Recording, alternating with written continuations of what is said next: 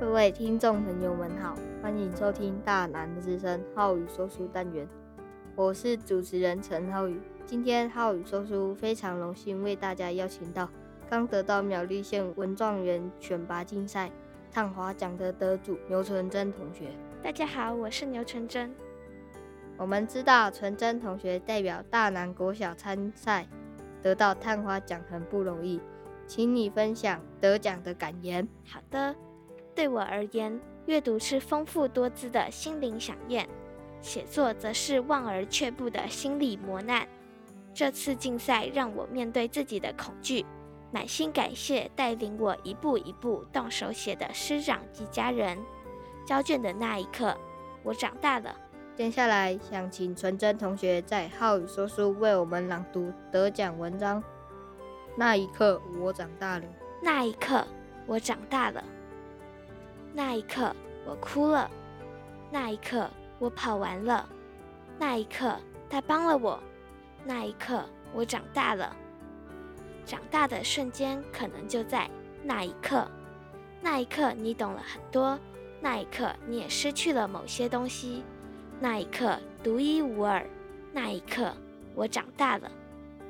在书中。张纯娟等人都一直帮助患有脑性麻痹症的失明人完成他的心愿，在毕业前和大家一起参加大队接力。平时失明人因为行动不便，所以都不用在炙热的阳光下升旗上体育课。这么做都是为了失明人着想，但真的是吗？失明人会不会因为一辈子都不必做事而长不大呢？但还好，同学们邀请他一起参加比赛，陪伴他踏上会不断跌倒的跑道，给了他一次可以在失败中成长的机会。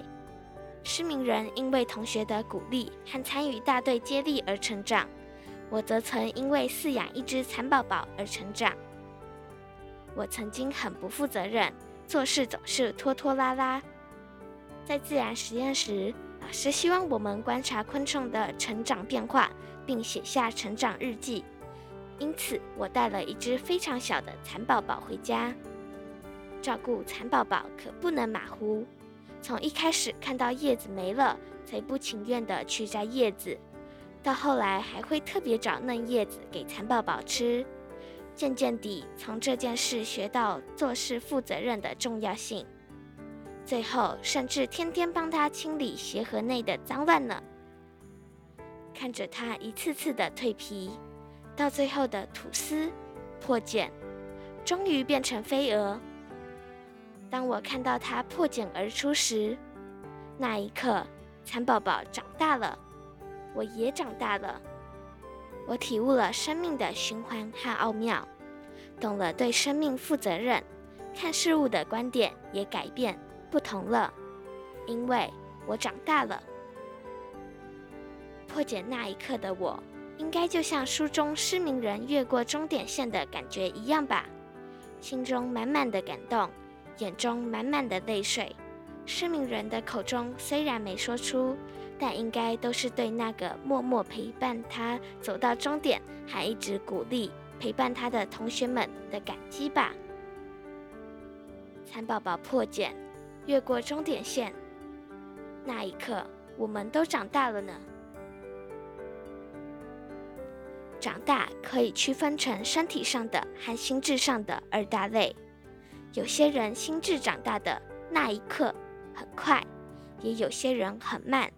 归结很慢的原因，有可能是缺少鼓励，或是缺少了机会，也有可能是缺少了勇气，跨出那一步。这时。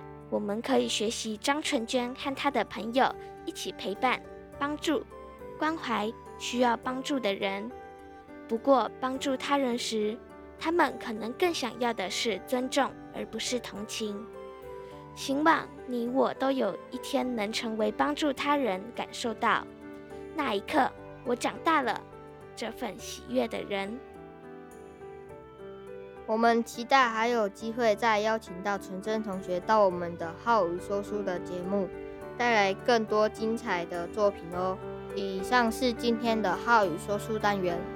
敬请各位听众朋友们在每周三收听《大南之声浩语说书单元》。